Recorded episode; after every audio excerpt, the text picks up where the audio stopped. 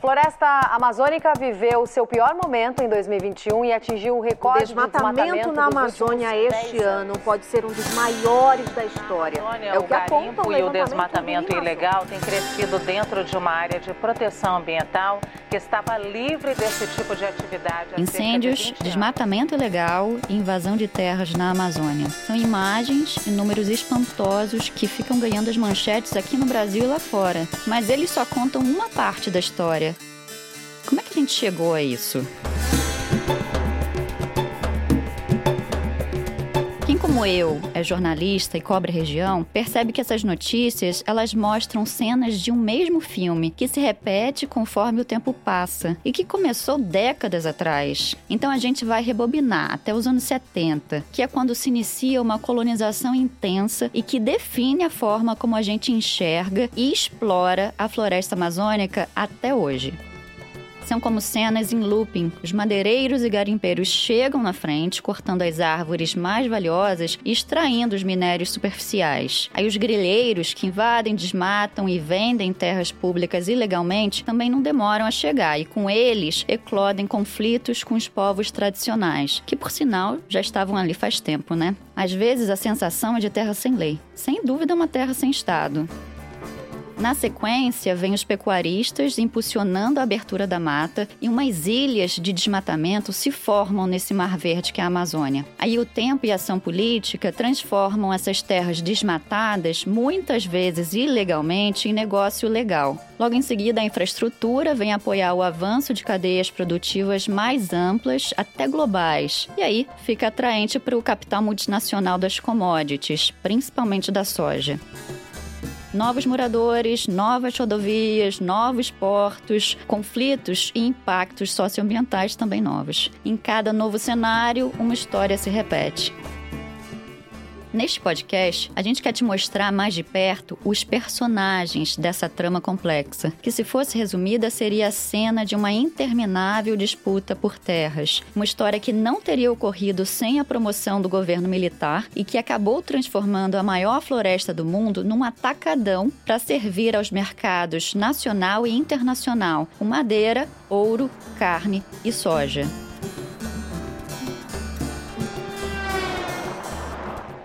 Para entender melhor esse processo de ocupação de uma maneira bem prática, nossa equipe percorreu trechos da BR 163 entre o Mato Grosso e o Pará. Para te situar, a BR-163 é uma rodovia que corta o Brasil de norte a sul por 3.500 quilômetros. Ela foi idealizada na época da ditadura para atrair novos moradores para a Amazônia. Hoje, ela é uma espinha dorsal do agronegócio e uma ilustração de como ainda se enxerga essa floresta, um impedimento ao progresso que aos poucos vai sendo eliminado.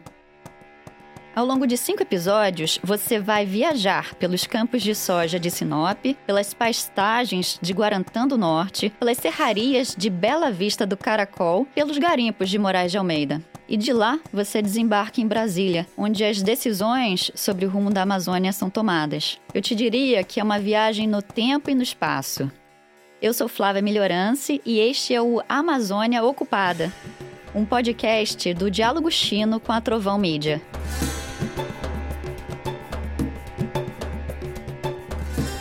Oi Flávia, tudo bem? Seguinte, cheguei agora aqui no hotel, vou deixar as malas e vou dar uma volta por Sinop para conhecer a cidade, ver um pouco da dinâmica local, ver se eu falo com algumas pessoas também. Nesse primeiro episódio, quem vai te guiar direto de Sinop é o repórter Felipe Betim. Mas marquei amanhã de manhã de entrevistar a Tamires e o seu Elmo na Fazenda Minuano. Eu devo pegar o carro umas 7 da manhã e vou dirigindo até lá pela BR-163. A gente marcou cedo porque, como a estrada é perigosa, é melhor pegar mais cedo, tem menos caminhão, menos, menos veículo na estrada, tá certo? E aí quando eu voltar, a gente se fala, eu te mando os áudios, tá bom? Sinop é a sigla para a Sociedade Imobiliária Noroeste Paraná. Foi a empresa que desmatou a terra e fundou a cidade, e que deu o pontapé para se firmar 50 anos depois como uma potência da soja, a menina dos olhos da agroindústria. A cidade com o nome de empresa está num ponto de transição entre o Cerrado e a Amazônia. É um centro urbano cercado pela monocultura, mais precisamente 150 mil hectares, 150 mil campos de futebol ocupados pela lavoura. Olhando do alto, fazenda e reserva ambiental estão coladas, como as bordas de dois mundos opostos que se tocam. Sinop foi fundada nos anos 70 e já passou pelo ciclo de ocupação que a gente conhece na Amazônia. A extração de madeira e minérios, que coincidiu com a abertura da cidade, o ciclo da pecuária, que ocupa terras degradadas e desmata mais um tanto. E hoje, a soja é nosso principal produto de exportação. Tudo isso se sobrepondo aos povos indígenas, que foram deslocados dali pelo governo e reassentados no Parque Indígena do Xingu, inaugurado em 61.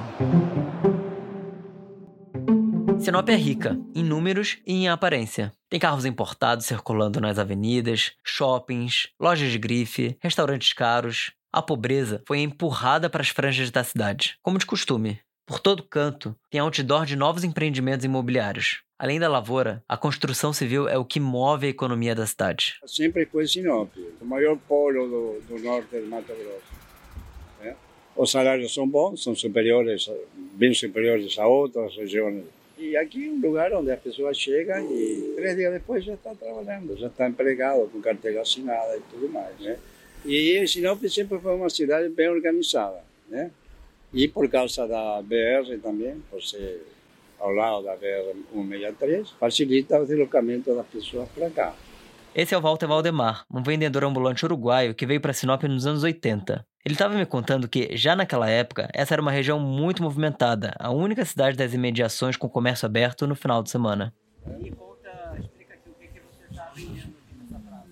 Eu estou vendendo produtos que são é, bandeiras do Brasil né? e alguns produtos com fotografia dos candidatos. Né? E eu estou vendo aqui que o principal é pelas ruas de Sinop você encontra muitas bandeiras do Brasil e fotos do Jair Bolsonaro. O Mato Grosso ajudou a eleger o presidente em 2018. Logo no primeiro turno, ele largou com 70% dos votos no estado. E ele teve essa mesma porcentagem em Sinop. Essa atmosfera de locomotiva do desenvolvimento dá algumas pistas, mas a gente vai entender melhor mais para frente como o discurso bolsonarista é o match perfeito para suprir os anseios do agro. A cidade se consolidou como um centro de abastecimento de produtos, serviços e oportunidades na região. Tem uma movimentação intensa de estudantes que brotam nesse ritmo da soja.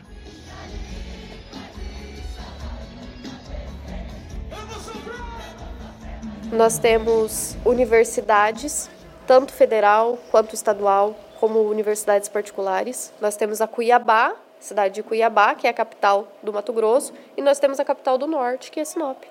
Então, ela é o polo que atende todas essas cidades em volta. Essa que você está ouvindo é a Tamires Vasconcelos. Ela é engenheira agrônoma, tem 35 anos, é nascida e criada em Sinop e administra a Fazenda Minuano, que foi fundada pelo pai dela. A Tamires faz parte de uma geração de agricultores que pegou o terreno já preparado e investe hoje em tecnologia para aumentar a produtividade da soja. E o que, é que vocês plantam aqui na fazenda? Nós plantamos carro-chefe, o soja, segundo milho, milheto, arroz e feijão. A Fazenda Minuano tem cerca de 7 mil hectares e fica a uma hora do centro urbano de Sinop pela BR-163. O estado do Mato Grosso tem uma alta concentração de fazendas de grãos. Algumas delas chegam a 100 mil hectares e têm estruturas parecidas com as de uma mini cidade. Igreja, transporte particular, subsedes espalhadas pelo lugar para facilitar o deslocamento de funcionários e máquinas.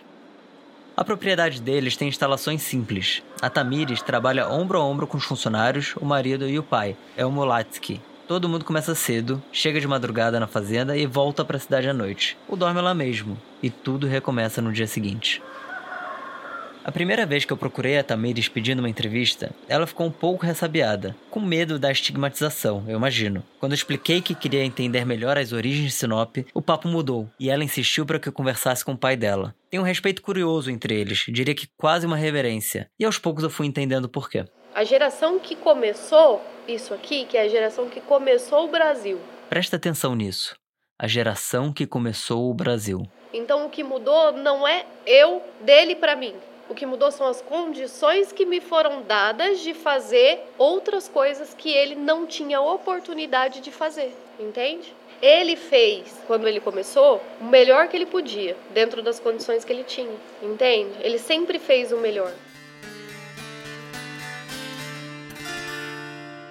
Então, eu sou catarinense, criado lá no sul e estava excluído financeiramente e socialmente em geral, excluído por conta da pobreza. Não só eu. O Elmo foi criado em Blumenau, Santa Catarina. No começo dos anos 70, ele saiu de lá para tentar uma vida melhor no outro canto. É que aqui tinha a extração da madeira que pagava as contas do início da mecanização agrícola, a qual eu fazia na época. Era comum se procurar novas fronteiras agrícolas. Elas estavam todas no centro-oeste. E a história do Elmo é a história dos primeiros imigrantes de Sinop. Eles saíram do Paraná, de Santa Catarina e do Rio Grande do Sul para tentar a sorte na Amazônia. Na primeira vez que ele pisou em Sinop, a região tinha só 200 moradores. E essa busca pela fronteira agrícola de que ele fala não foi exatamente um movimento espontâneo. Tinha um incentivo forte por trás.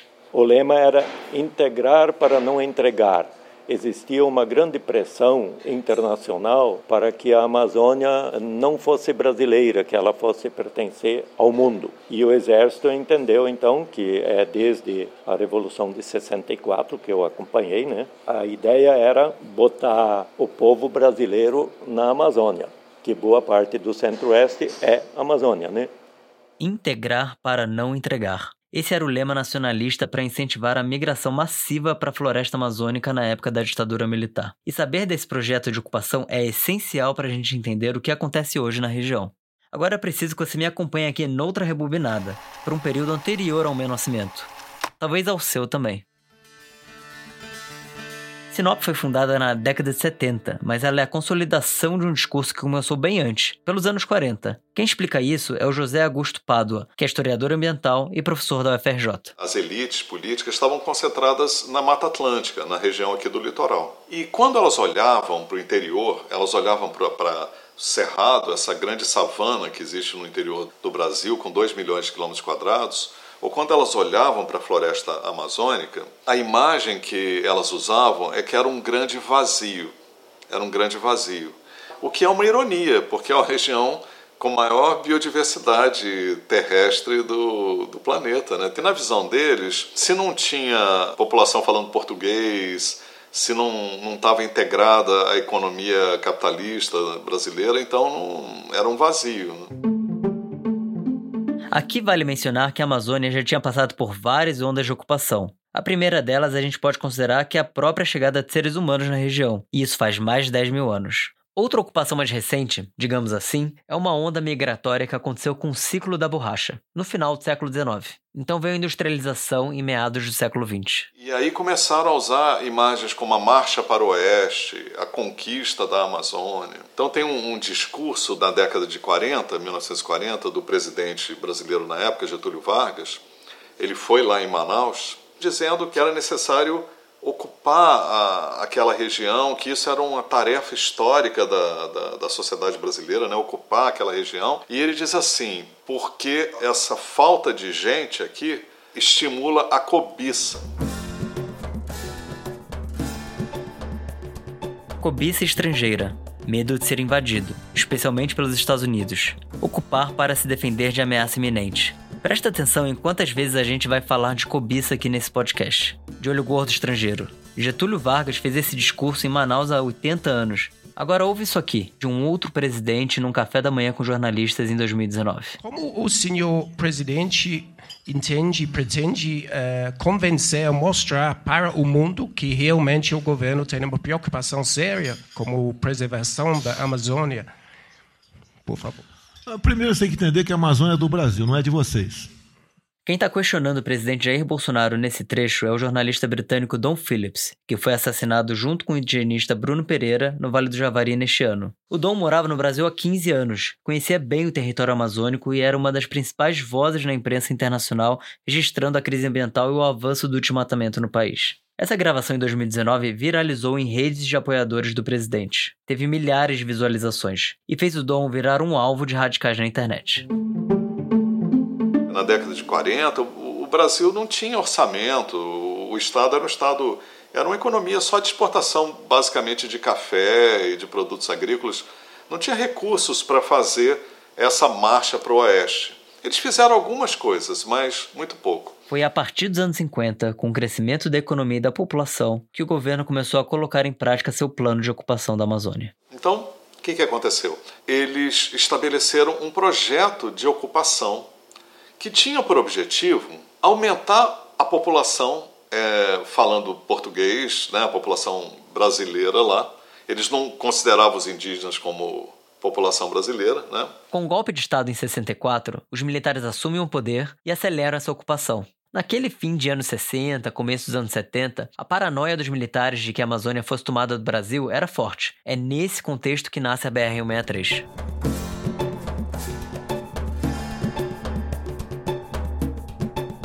A colonização de Sinop provocou uma diáspora dos indígenas. Eles foram contactados pelos sertanistas Orlando e Cláudio Vilas Boas no início dos anos 70, quando o governo avançava com a construção da BR-163.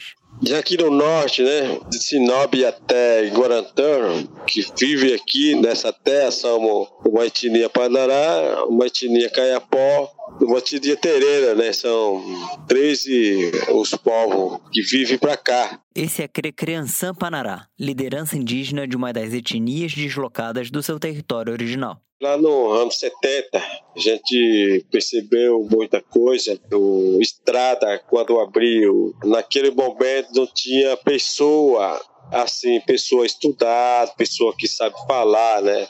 Que era, estava acontecendo, né? Enquanto abriu estrada, morreu muita gente, principalmente o povo Panará, né? Morreu muita gente veio aquele Cláudio Vilas Boa, né, ele tinha essa preocupação para transferir os Panará para o Parque do Xingu, né, onde mora um monte de etnia. Então, naquele momento, meu povo morreu muito. Morreu por causa de doença, sarampo. Só sobreviveu 80 e pouco pessoas. Então, saí para o Xingu. Lá no Xingu, percebemos que não é acostumado também para o povo Panará, né? Lá não tinha, não tinha fruta, não tinha nada, não dava para produzir. Antigamente, né, quando vivia aqui, quando abriu o BR, tinha mil e dois mil pessoas, né? Mas morreu muita gente. Gripe, tosse, mas, no mundo dos militares, valia a pena. Houve só esse trecho da cobertura da Agência Nacional na época de abertura dos primeiros 1.800 quilômetros da BR-163. O presidente Geisel chega à localidade de Curuá para a inauguração da nova rodovia. Segundo o ministro dos Transportes, Dirceu Nogueira, a nova estrada decorre da firme política da integração nacional e pode ser considerada altamente estratégica na promoção do desenvolvimento econômico e social do Brasil.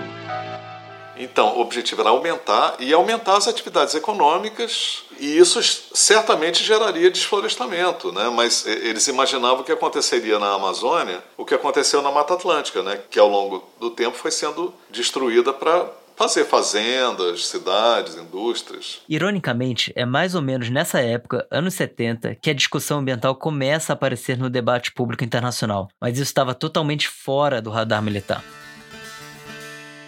Primeiro, o Estado levou, ou ao menos tentou levar, a infraestrutura. Depois, deu estímulos para quem quisesse desbravar a região e para os seus negócios. Então eles davam isenções é, de impostos, né? essas empresas não pagavam impostos, e outros tipos de subsídios, de, de apoios e empréstimos do, do governo. E com isso, uma quantidade grande de empresas foi lá para a região buscando esses subsídios, né? buscando ganhar terra praticamente de, de graça. Além de empresas, o governo estimulou também agricultores a pressão das pessoas que vêm do mundo rural querendo terra para trabalhar. E a visão é que, levando esse sem terra para a Amazônia, você diminuiria também a pressão na, nas áreas de, de agricultura, de grandes fazendas.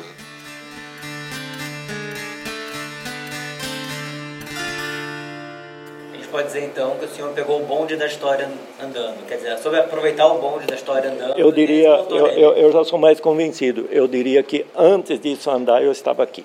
Se eu chego num lugar novo, na frente, como diz o ditado, boi que chega primeiro bebe água limpa. O Elmo chegou a Sinop na iminência de uma imigração de milhares de trabalhadores do Sul em busca de oportunidades nessa suposta terra sem homens. Quando o colonizador veio aqui, ele pegou as quatro linhas da gleba e ganhou isso quase que de graça. Gleba é um pedaço de terra sem regulamentação, ou seja, sem registro, sem loteamento, sem dono. Do governo. É, é, ele pagou os custos das medições, vamos dizer, media as quatro linhas, pagou um DARF de baixo valor lá, fazia um acordo com o governador, dar uma grana para ele. Podemos dizer assim? É assim que ele pegou as áreas aqui, tanto Enio Pipino, colonizador de Sinop, como Ariosto da Riva, colonizador de Alta Floresta. Os grandes colonizadores. Depois tem centenas de pequenos, pegaram pequenas áreas, dividiram, grilavam, etc,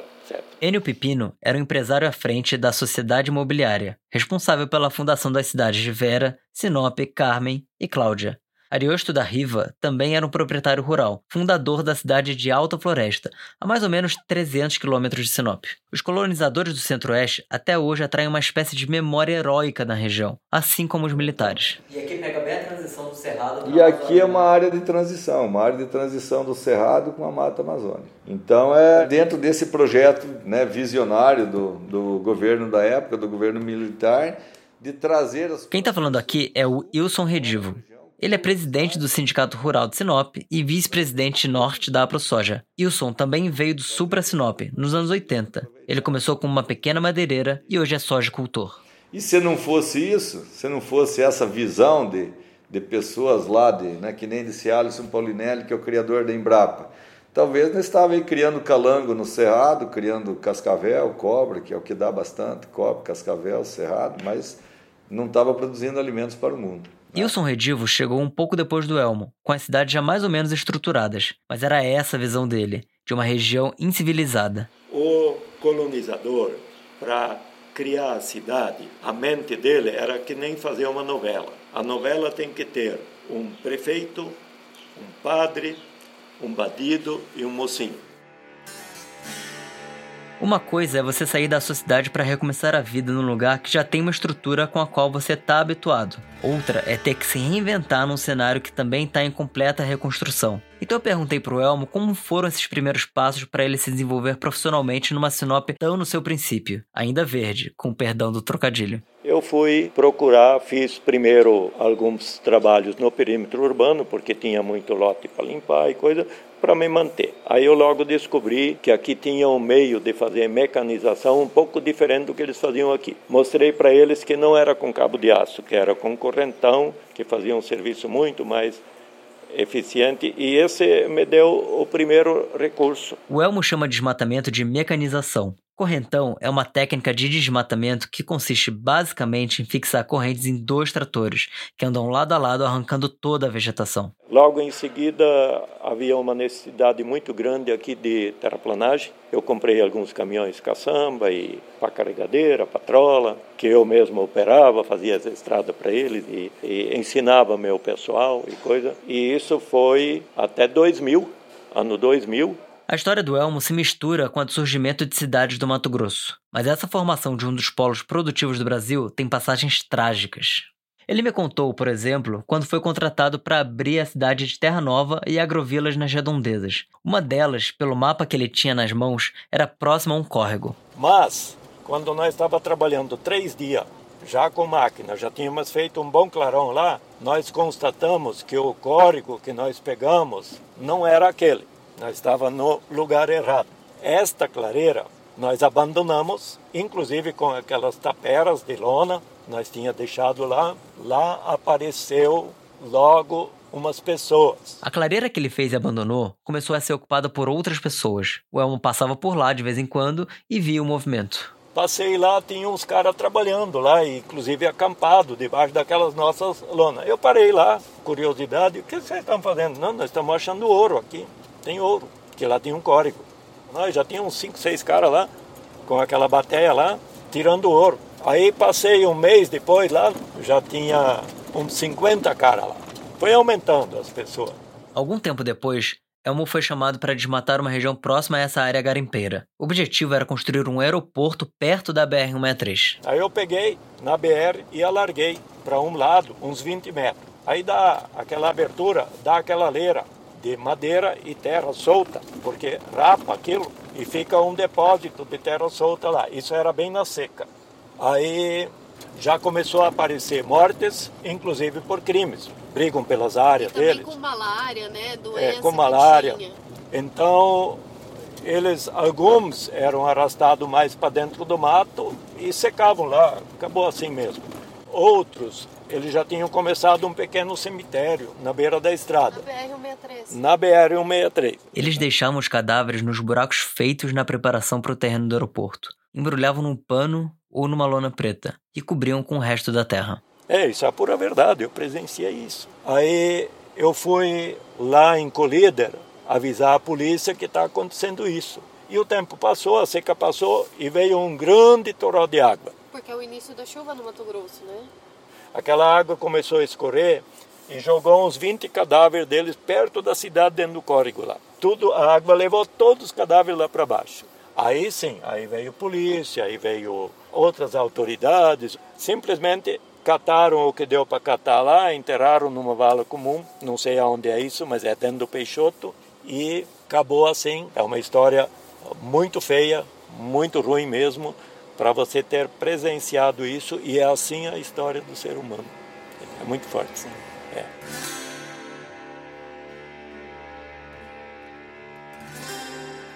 A própria BR-163 acumula acidentes trágicos até hoje. Hoje a BR-163 não está suportando mais esse desenvolvimento, ela não suporta mais o número de caminhões que por aqui trafegam.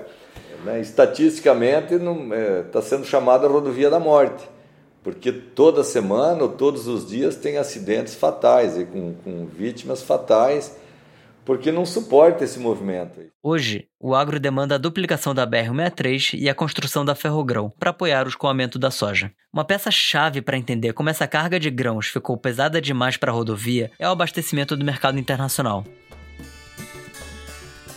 O Brasil é o maior produtor e exportador de soja do mundo. Mais de 60% exportado e cerca de 70% dos embarques vão para a China, segundo dados do comércio exterior. Aliás, se o Mato Grosso fosse um país, seria o terceiro maior produtor de soja do mundo, atrás do próprio Brasil e Estados Unidos. Percorrer a BR-163 é ver esses números se tornando uma realidade. Sinop Sorriso estão entre os 10 maiores exportadores de soja do país. Dali sai um comboio infinito de caminhões carregados rumo ao norte até o porto de Taituba, no Pará. De lá para os mercados internacionais, principalmente a Ásia.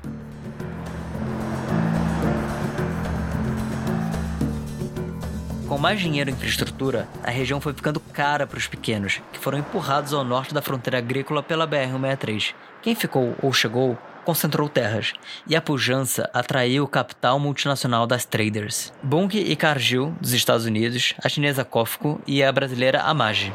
As traders fazem a intermediação entre agricultores e compradores. E, mais que isso, elas trouxeram o sistema de créditos, insumos e técnicas que impulsionou a monocultura brasileira mundo afora. A partir do momento que começou a, a dar um, uma produção, mais dinheiro, né, para cá, o exterior começou a pressionar em cima da onde?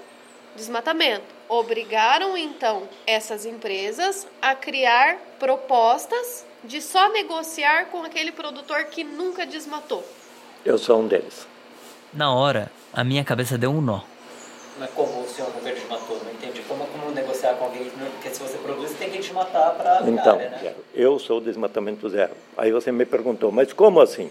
Você não veio aqui, eu chamo o né? nome que eles querem ouvir, é menos agressivo, mecanização agrícola. Mas eu fiz sempre os outros.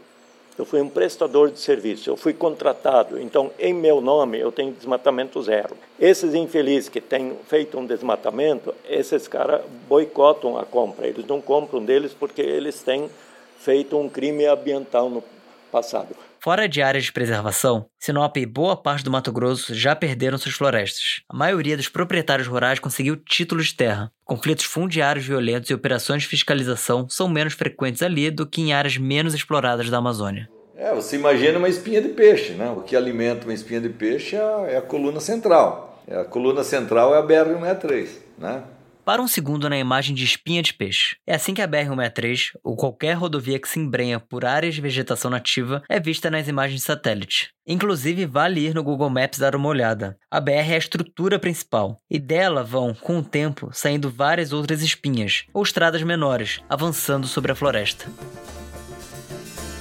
Os conglomerados servem ao mercado internacional, e a ilha tem que responder mesmo que a contragosto. Sabe, nós então nós somos taxados de desmatadores, o que é uma grande inverdade. Se vai na França, os canais, lá todos os rios se transformaram em canais de navegação. Lá tem mato ciliar? Não tem. Na Europa tem mato ciliar? Não tem. Tem área de preservação ambiental? Não tem. Tem área destinada, o cara é obrigado a deixar 80% da área dele de pé para explorar 20% da propriedade? Qualquer país da Europa ou do mundo? É? Não.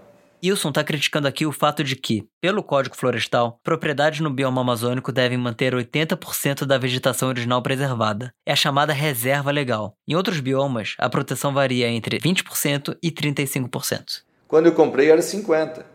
Agora não me tomem o direito que eu tinha, sem me indenizar.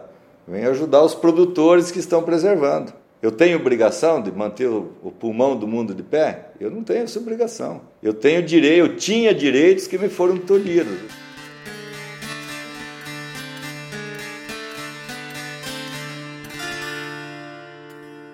Nossa Amazônia é maior que toda a Europa Ocidental e permanece praticamente intocada.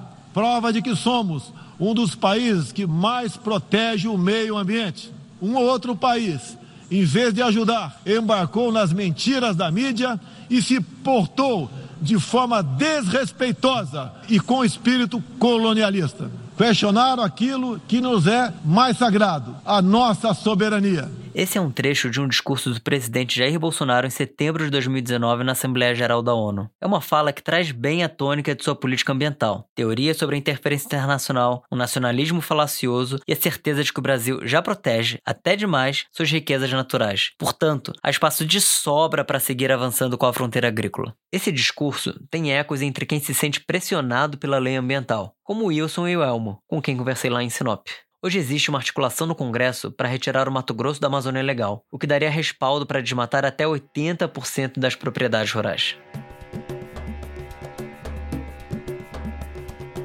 O problema dessa lógica é que, cedo ou tarde, a conta chega e bate na porta, inclusive, do próprio agronegócio. Uma série de estudos vem mostrando que as regiões agrícolas estão mais quentes e secas. Um deles, intitulado O Limite Climático para a Agricultura no Brasil, foi publicado em 2021 na revista científica Nature Climate Change. Ele diz que 28% da área agrícola na transição entre Amazônia e Cerrado já está fora do padrão climático ideal para o cultivo de grãos, ou seja, está mais difícil de cultivar. Se nada for feito, o estudo alerta que o índice de áreas agricultáveis fora desse padrão aumentará para 51% em 2030 e 74% três décadas depois. Para evitar esse prejuízo, é preciso investir na restauração do que foi degradado e preservar a floresta que ainda está de pé, segundo os pesquisadores.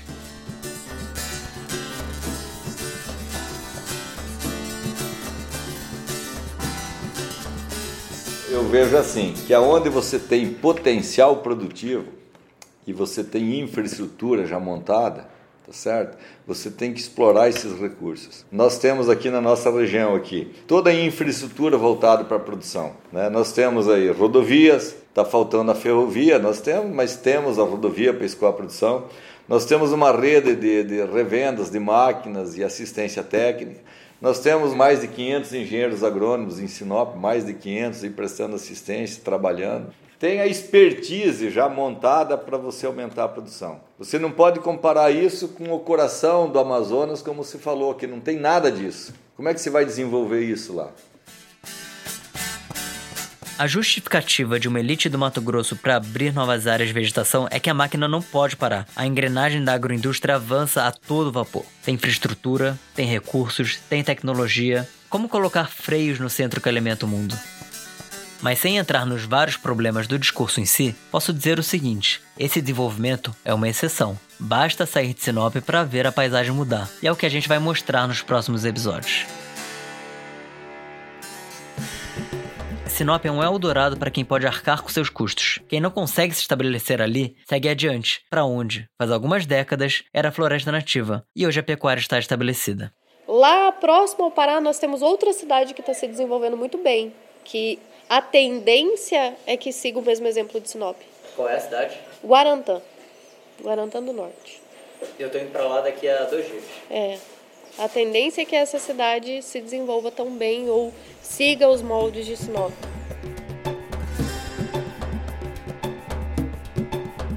Será que o destino da Amazônia é que todas as suas cidades passem pelo que Sinop passou?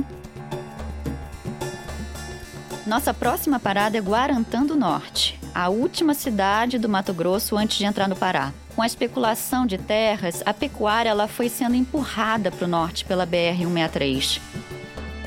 A gente vai ver áreas de ocupação mais recente e paisagens que estão sendo transformadas rapidamente. Nas margens da rodovia, as pastagens se intercalam com a floresta nativa.